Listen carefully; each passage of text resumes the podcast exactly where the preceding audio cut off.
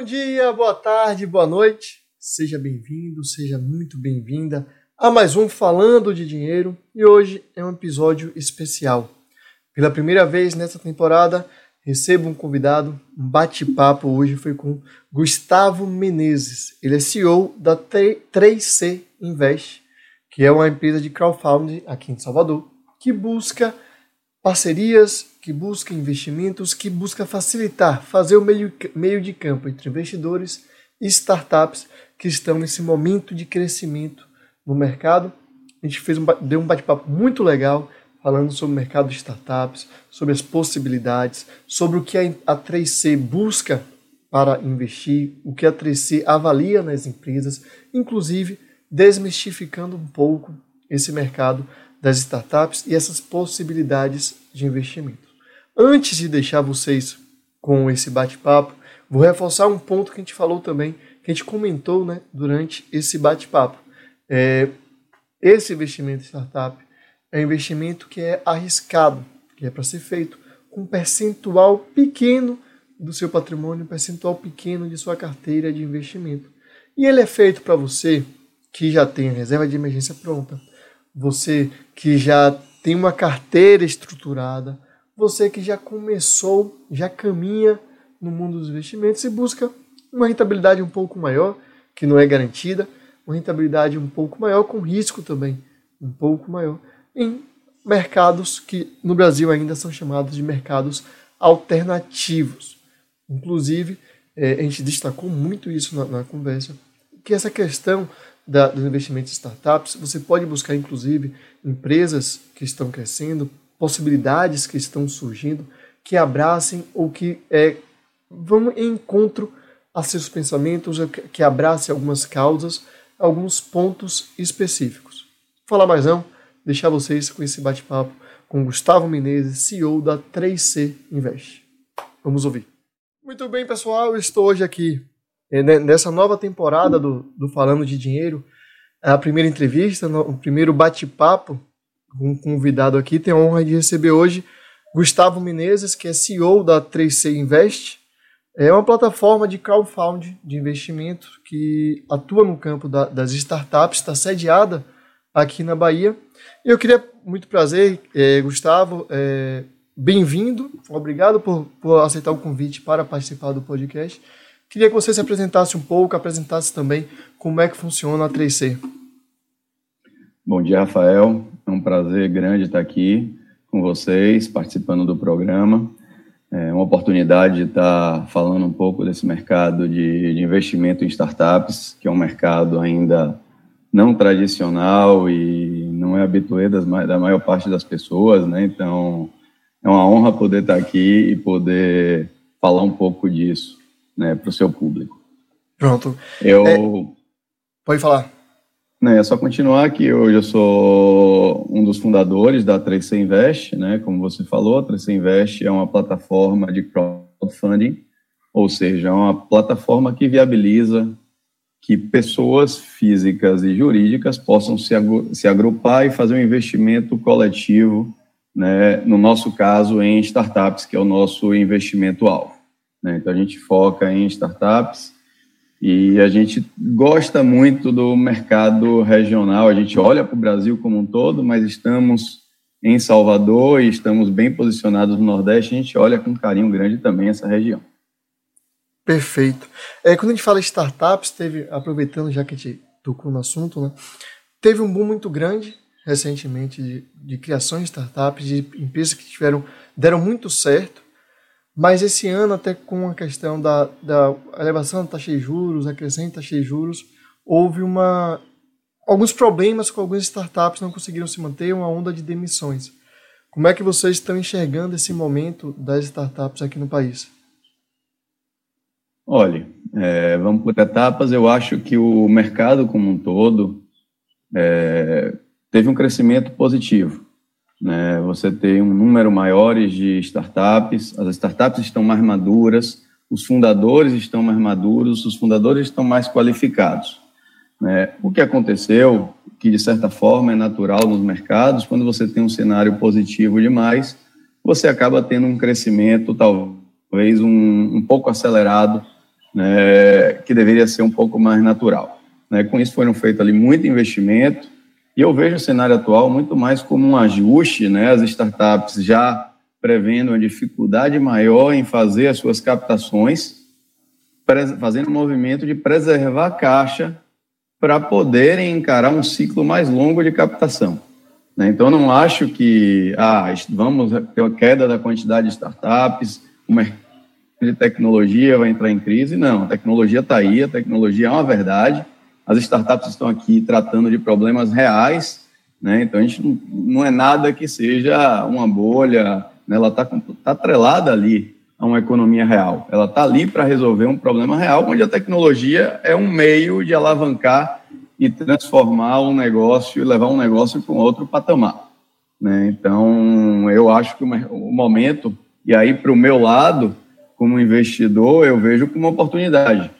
Né? É uma oportunidade de estar tá ali né, encontrando negócios, talvez com avaliação melhor para eu estar fazendo, alocando capital né, e trazendo mais possibilidade de ganhos para as pessoas físicas e jurídicas que acreditem na 3C é, na nossa plataforma. Então, é assim que eu vejo o momento atual e ainda acho que esse problema está mais na ponta final, ou seja, as startups que já passaram por uma série de rodadas e fizeram rodadas com um ticket muito elevado, com valuations, né, que é a avaliação que a empresa passa também ali já mais elevados, né, e acabar na restrição de, de liquidez no mercado, é ali que você sente mais. Né? A ponta onde a gente atua, que é a ponta de early stage, eu vou usar o termo, mas é a ponta mais inicial, né, um momento ali, é, capital semente, né, onde as startups estão ainda em fase de é, tracionar suas vendas e crescer, né, é um momento que a gente ainda não vê um impacto tão grande. Né? As startups continuam fazendo sua rodada, captando recursos. Ok, talvez um pouco menos de celeridade, mas com impacto muito menores do que as startups que já estão mais na ponta final. Né? Só para o pessoal entender que você falou de como vocês atuam, né? Para ficar mais fácil, seria como fosse o começo de todo o processo, né? O, o pontapé inicial das startups, das empresas, seria onde vocês atuam conectando as pessoas que querem investir as e os empreendedores que buscam esse, esse investimento? É, o ciclo normalmente ele começa ali no momento da ideia, né? É, a startup que tem essa ideia, ela vai buscar ali seus familiares, seus amigos para fazer o investimento. Então, normalmente, esse é a primeira rodada de, de investimento. Aí ela começa a dar um pouco mais de salto, ela precisa testar aquele produto que ela criou para aquela ideia no mercado. Aí vem o investimento anjo. Né? Aí, o, investidor anjo já tem o objetivo de testar esse produto, validar, para que venha outro investidor, que aí normalmente é um primeiro investidor institucional, que é o investidor preside, né, que ele entra ali para pegar aquela empresa que já tem um produto que ele acredita, que ele viu, e ele consegue comprovar que existe um mercado para ela, e ele entra com o objetivo de tracionar essas vendas, ou seja, um produto que já tem mercado, o investidor preside e entra para fazer essas vendas crescerem. Normalmente é esse aí o estágio que a gente olha, tá? O preside seed, né? No, no Series A, depois o objetivo já é outro, né? Que é o investimento Série A.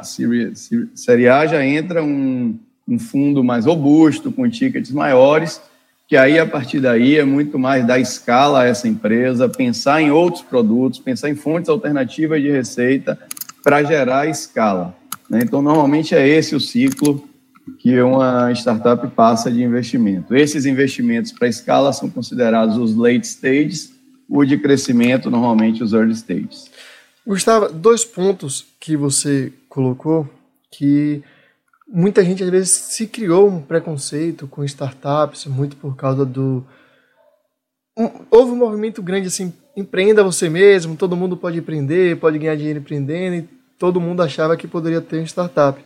Mas um ponto que você colocou é que as startups estão aí para resolver problemas reais, são problemas do dia a dia. Não é nada, não é startup, só startup vai ser na, vai para NASA, vai fazer um foguete, não é para resolver o problema do dia a dia, né? Como é que está com a gente no nosso dia a dia? E, não, e muita gente acha que startups somente são aqueles engravatadinhos, todo arrumadinho, todo mundo roupa igual, que vai lá na Faria Lima e tal. Não, não necessariamente é assim, né? Muitas vezes, acho que na maioria das vezes não é assim, né? É, é, é aquele negócio. Você não consegue hoje se imaginar vivendo sem pedir uma comida no iFood, sem pedir um carro, seja ele táxi ou seja ele um Uber pelo aplicativo. Você não consegue acessar, você não, não, não se cogita mais é um banco fisicamente. Você vai no celular, usa seu aplicativo. Né? Então, todos esses são problemas reais que uma população enfrentava. Né? Então, eu diria que a qualidade da startup está menos atrelada à estereotipagem e sim à real capacidade de quem está ali fundando isso identificar de fato essa dor né? e desenvolver uma solução que entregue valor para o usuário, que resolva de fato o problema daquele, daquela persona para quem aquela startup está produzindo o produto. Então, acho que está muito mais por aí e do que de fato o estereotipo. Claro, quando a gente pensa no mercado, é natural que a gente pense em São Paulo, que a gente pense na Faria Lima, é de fato onde existe a maior concentração do recurso financeiro e da riqueza do país, e a maior parte dos, dos negócios acabam, consequentemente, acontecendo lá. Né? É, você falou a questão do banco, e com relação ao problema real, né? Eu estava lendo um estudo na semana passada sobre questão de sobrevivência, de evolução da, da socioeconômica do país, e mostrava que como os aplicativos de banco tiveram efeito muito positivo para as classes mais baixas, porque eram pessoas que, por exemplo, tinham que pagar, receber a conta, imprimir a conta quando recebia no e-mail, juntar tudo, ir para um, um caixa eletrônico, ir para a lotérica, passar duas, três horas na lotérica para conseguir pagar a conta e depois ir trabalhar. E aí, com o aplicativo no, no, no transporte, ou chegando em cinco minutos no trabalho, a pessoa consegue pagar e tem um tempo do trabalho dela, não perde o trabalho. Então, são problemas que a gente às vezes não percebe por estar muito no nosso dia a dia, muito prático no nosso dia a dia, muito, a gente já usa isso com muita facilidade, mas que acaba gerando muitos benefícios para muitas pessoas em diferentes estágios. Né? Não, perfeito. É, a tecnologia permite escala, é, permite você reduzir, reduzir custo. Então, imagine a diferença em você ter que ter uma série de agências físicas, seja proprietárias, né, que você tem um custo de mobilizar o recurso em um terreno, ou seja, em contratos de aluguel, onde você paga fortunas por pontos bons, né, que no final das contas o que interessa é o ponto. É, ou você tem um aplicativo, né? E aí a gente vê o, diversos bancos possibilitou cobrar tarifa zero né, na maior parte do, do, dos bancos digitais em função disso, de redução de custo. Né? Redução de custo, otimização de processo, é, redução do custo de logística para as pessoas, como você pontuou. Né? Então, no final das contas, as pessoas têm um ganho, seja ele de tempo, que reflete em dinheiro, né? tempo é dinheiro, ou diretamente no custo da, da transação e da, da operação que ele está envolvido.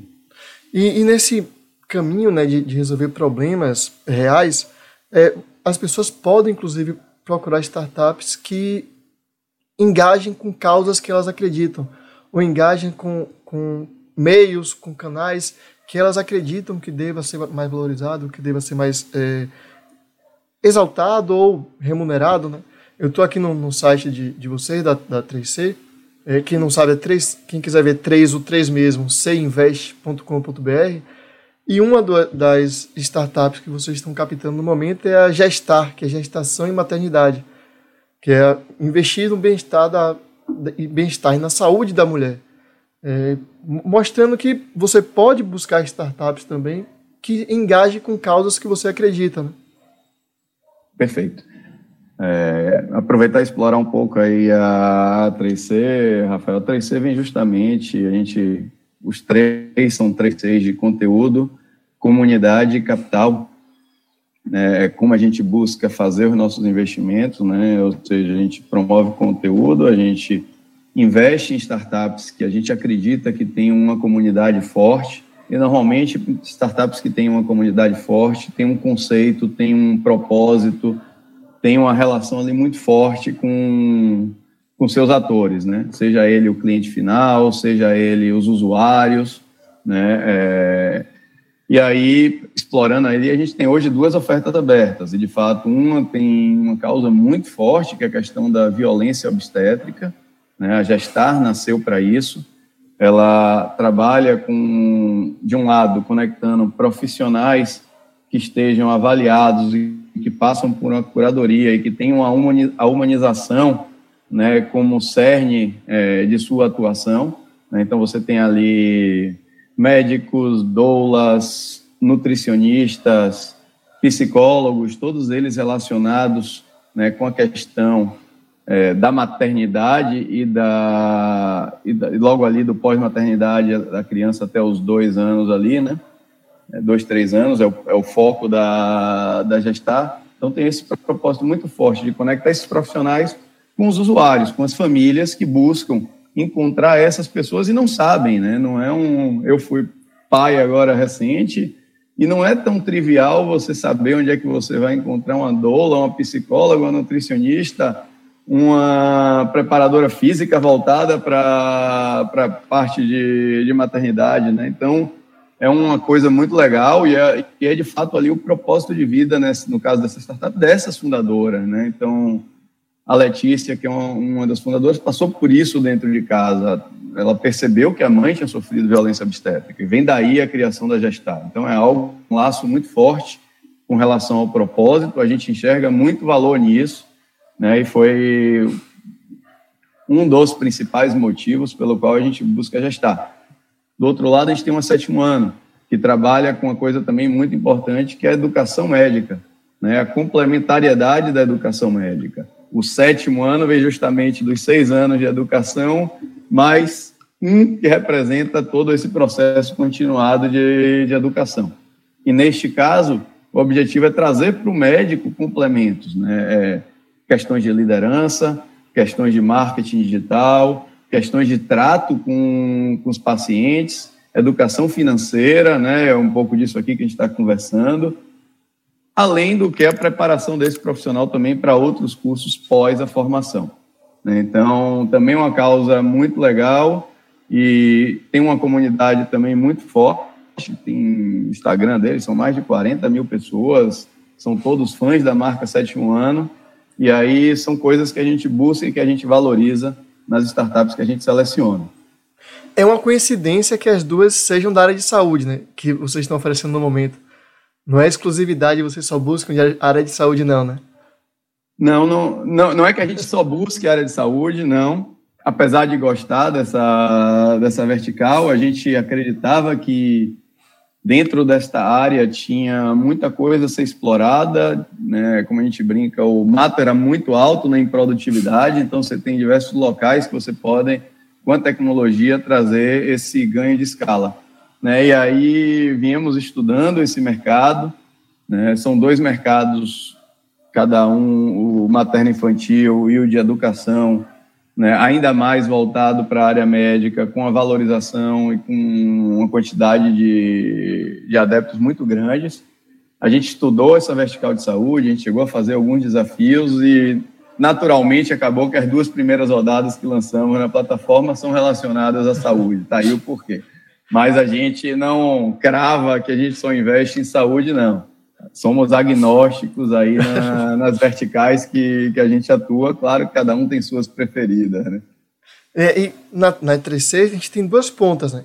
Quem quer investir, quem busca rentabilizar seu, seu suado dinheiro e quem quer, tem alguma empresa, tem alguma ideia, quer te, começar, já, já tirou do papel, quer avançar. São essas duas possibilidades para entrar, pode entrar em contato com vocês. Você falou muito da questão, começando pela segunda ponta, né, de que tem alguma empresa que queira é, até saber se vocês têm interesse.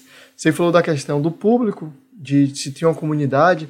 Você se preocupa muito também com o lado social, com o impacto que, que aquela empresa pode ter, não só de resolver o problema, mas resolver um problema de uma forma. Ah, eu não gosto de usar muito assim o termo ESG, porque distorceram bastante ultimamente esse termo, né? mas resolver o problema de uma forma que seja proativa e que seja benéfica para todo mundo. É, vamos lá. Então, a gente olha muito para a comunidade que eu te falei. Então, Normalmente, startups que têm uma comunidade muito grande vão ter um propósito atrelado a ela mais forte.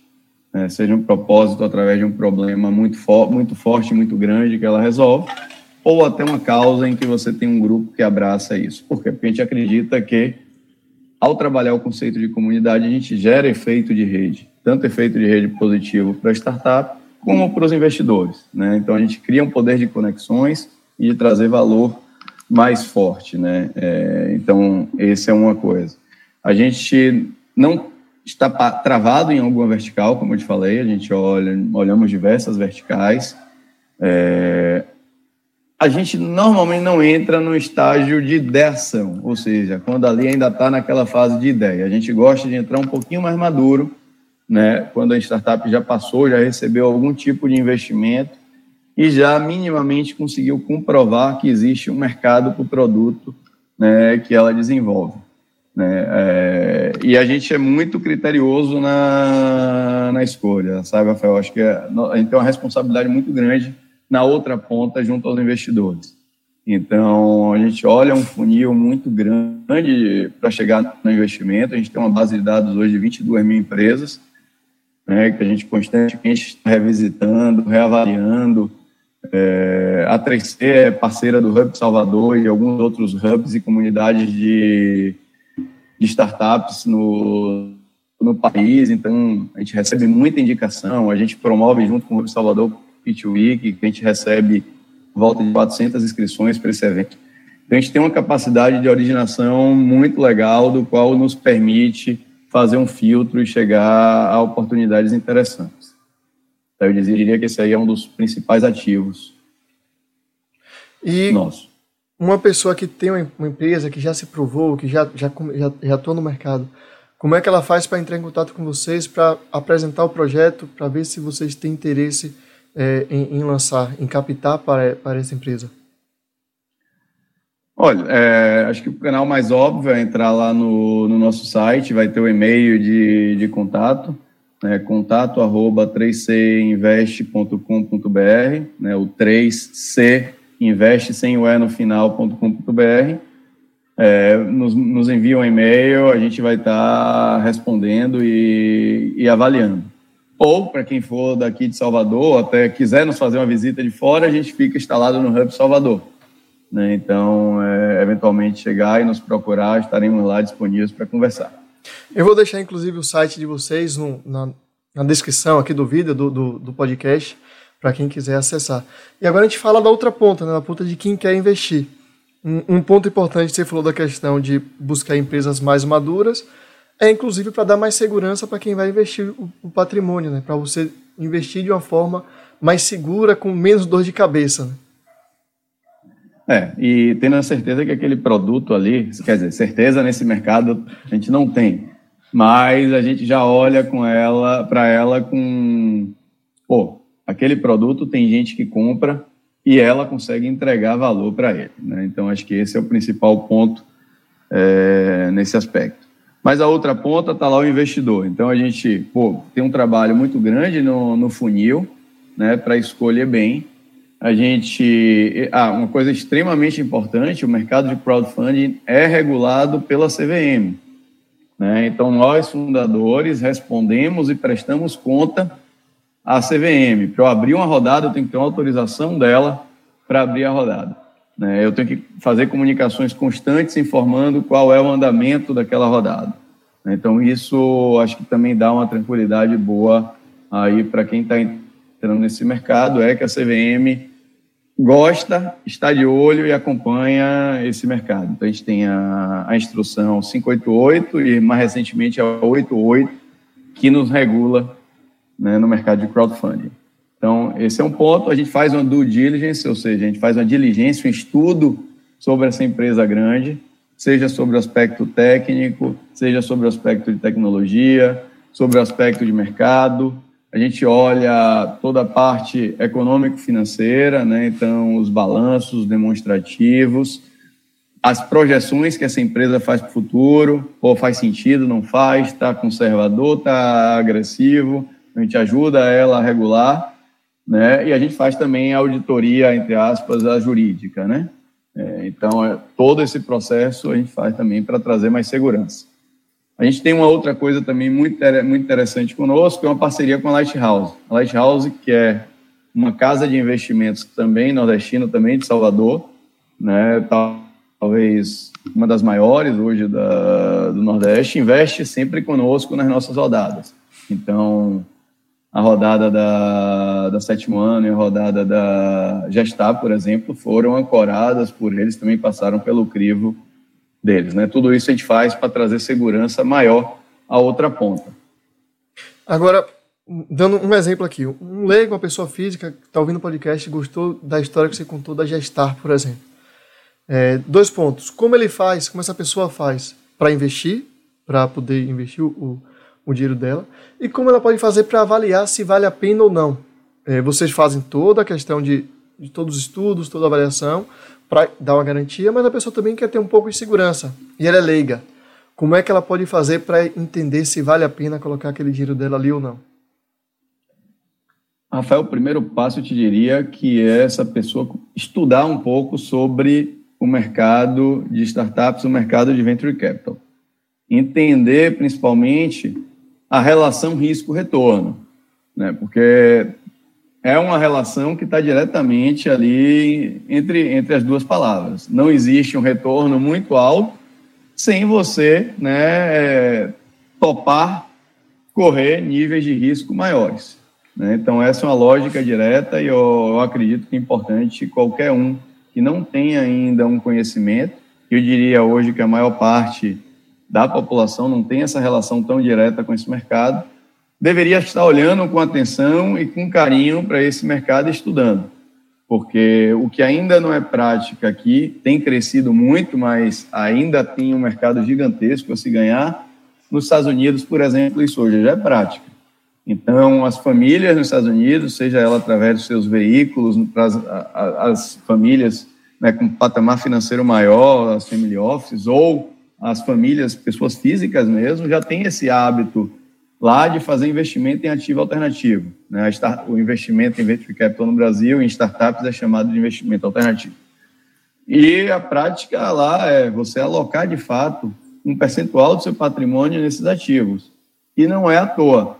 É porque, só de exemplo, se eu pego hoje e aloco, bem alocado, né, 5% do meu capital neste mercado de startups, eu tenho chance de fazer o meu patrimônio alocado ali multiplicar nesse, na, nessa parcela por quatro, cinco vezes.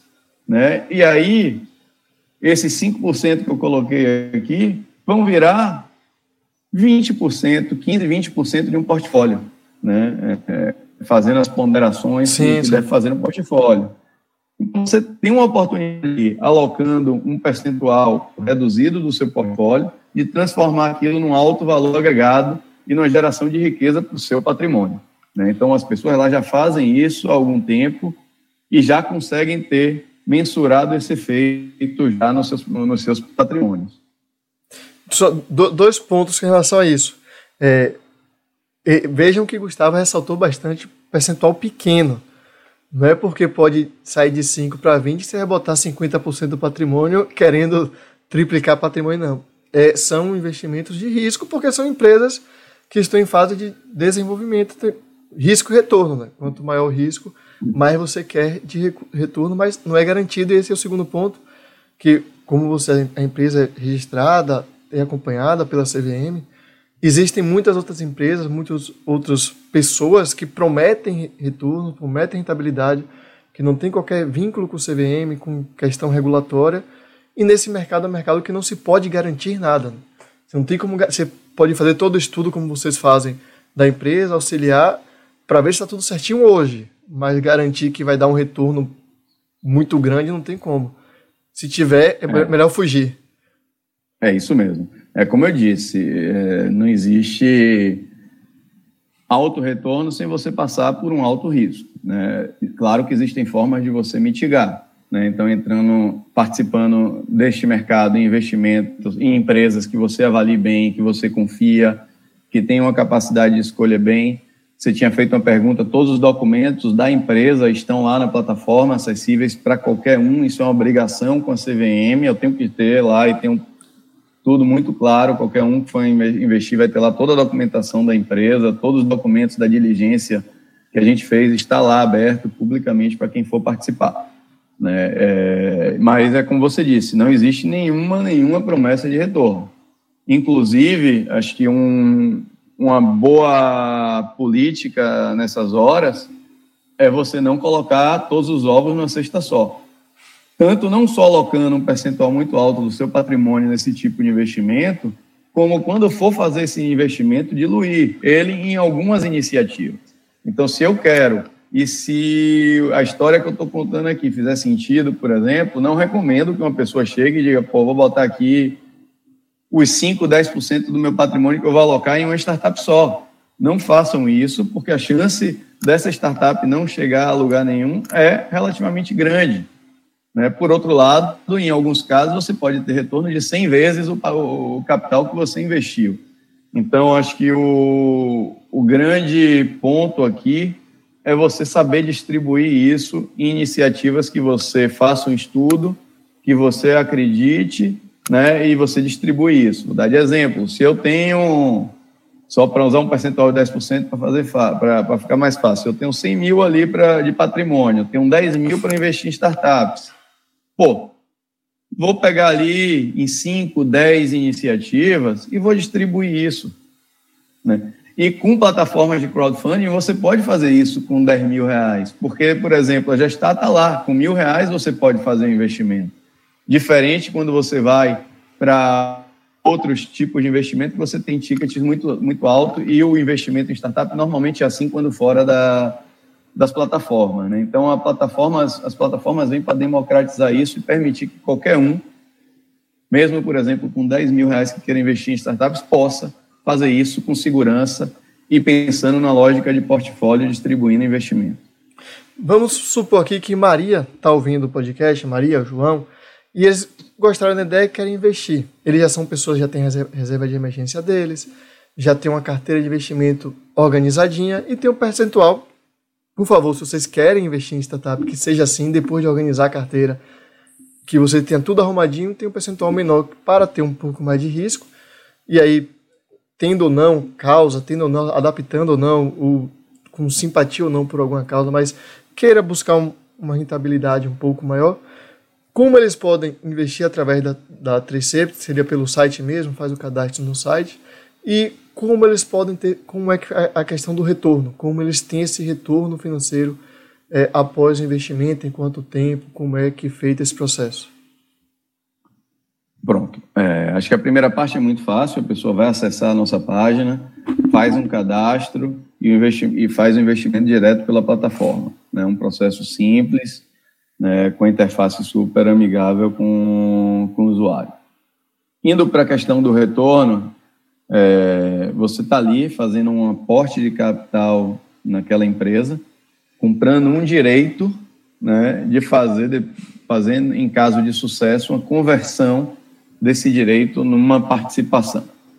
Né? Então, e por que um direito? Acho que é importante também dizer isso, que isso vem pela segurança do investidor. É, você fica livre dos passivos dessas empresas, porque você não tem participação nesta empresa na razão social. Né? Você não é sócio desta startup. Você pode optar por se tornar sócio em caso de sucesso. Né? Então, até você optar por se tornar sócio, você está livre de qualquer passivo que aconteça junto a, a, essa empresa. Então, acho que esse é um primeiro ponto a destacar. Né? E aí, em quais casos, normalmente, você vai se tornar sócio dessa empresa? Né? No caso de sucesso. Ou seja, essa empresa recebeu uma proposta, por exemplo, para uma compra, né, por, um, por um outro fundo, e esse fundo quer comprar os investidores minoritários, né, que somos nós aqui, pessoas físicas que estão investindo ali um pouco de dinheiro nessas empresas, porque ele quer ter uma oportunidade de ter um ganho sobre uma parcela maior, pagando já um múltiplo para esses investidores interessantes. Né? Então, esse é um caso. Outro caso é uma empresa, um investidor estratégico, pegar de exemplo no caso de um sétimo ano, é, que trata com educação, vem uma escola de educação né, só de exemplo, tá? Pelo amor de Deus, uma AFA da vida, uma Cogna, como diversas outras, só a título ilustrativo, e diz, pô, esse, esse público me interessa e eu quero comprar essa empresa. Né? Então vai lá e faz uma oferta pela compra dessa empresa. Em qualquer um dos casos, um terceiro caso aqui também típico, que acho que todo mundo conhece, são os casos dos IPOs. Então, a empresa de tecnologia vai crescendo até um ponto que, em vez de fazer venda, seja para um fundo, seja para um parceiro estratégico, ela vai fazer uma abertura do seu capital na Bolsa de Valores. E ali tem uma outra oportunidade de ser feita é, a venda. Então, nos dois primeiros casos, o fundador dessa empresa ele é obrigado a retornar e comunicar para vocês que existe oportunidade de compra, vocês investidores, tá? E aí, neste momento, você praticamente faz uma conversão do seu direito em uma participação praticamente casado com a operação de compra. Na prática, você é comprado diretamente pelo, pelo interessado em estar tá fazendo aquela operação. Mas, processualmente, ela acontece em duas etapas. Você se converte em sócio da empresa e, e aí é comprado né, pela operação. Então, até para alertar as pessoas para evitar cair em golpe, é um investimento que não tem prazo. Você não sabe quando você vai ter um retorno e de quanto vai ser esse retorno.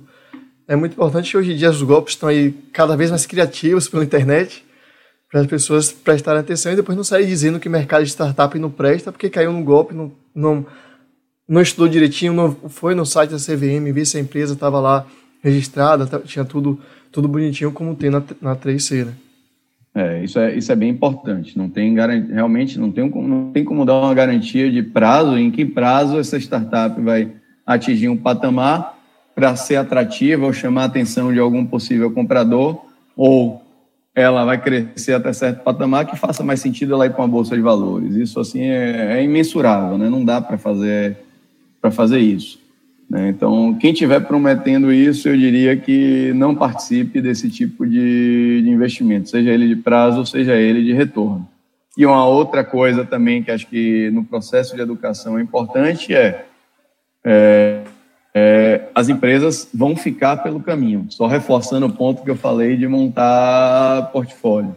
Né? Então, eventualmente, não é porque uma startup ficou pelo caminho né, que coloca em xeque a credibilidade do fundador né, ou da plataforma. Né? Esse é um tipo de negócio que acontece no insucesso. O insucesso é mais provável do que o sucesso, inclusive.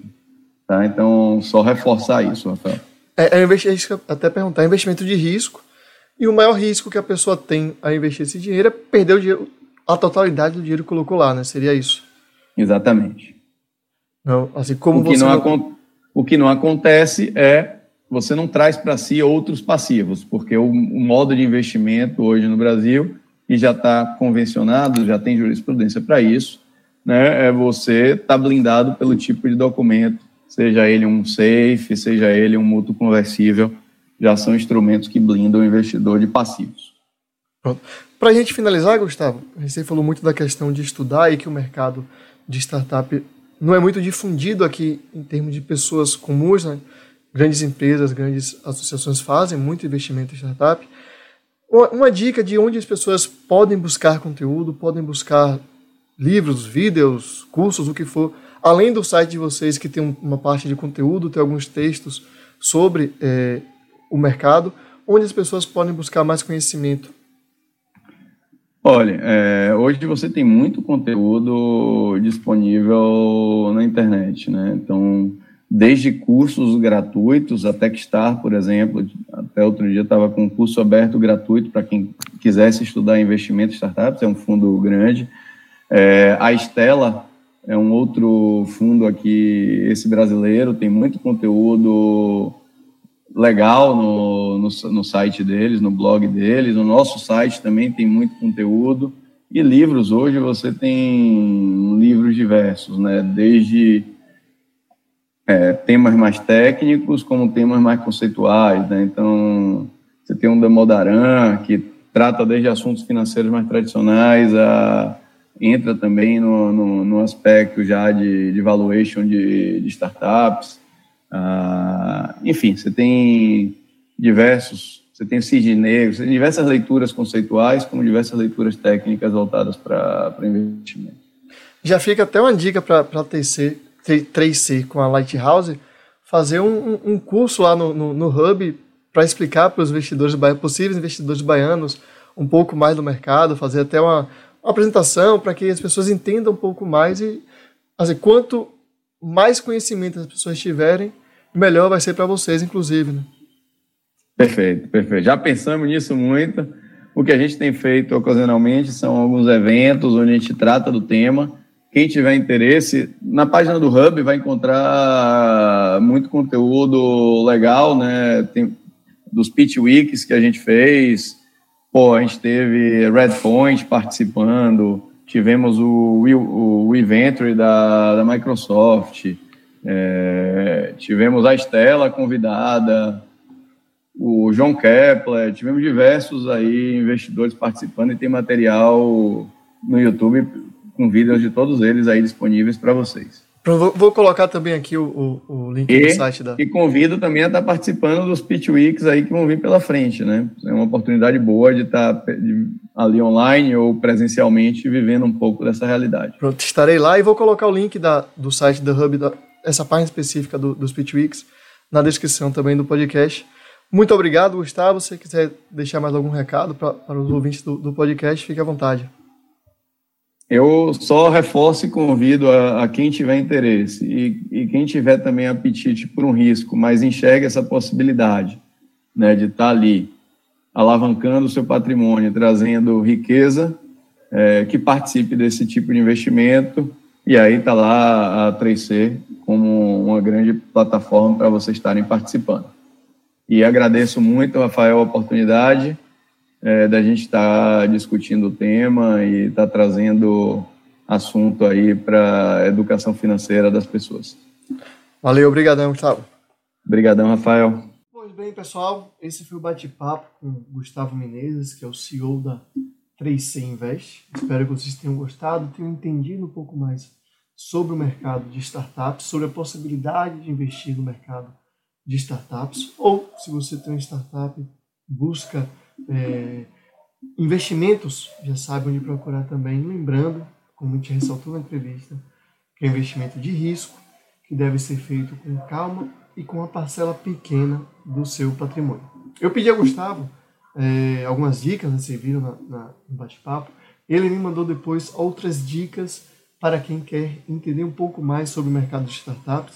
É, os livros é, são um pouco mais técnicos, ele ressaltou, mas são excelentes na visão dele.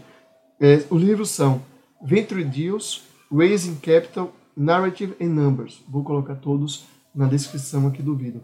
Os sites, claro, da 3C Invest, 3cinvest.com.br e o blog Estela, a lista de Oda. Além do Sequoia, todos vão estar na descrição aqui do podcast. Para você que quiser acompanhar, quiser entender um pouco mais é só procurar na descrição e entender um pouco mais sobre esse mercado de startups. Beleza? Muito obrigado a todo mundo. Semana que vem voltamos e até lá com mais um Falando de Dinheiro.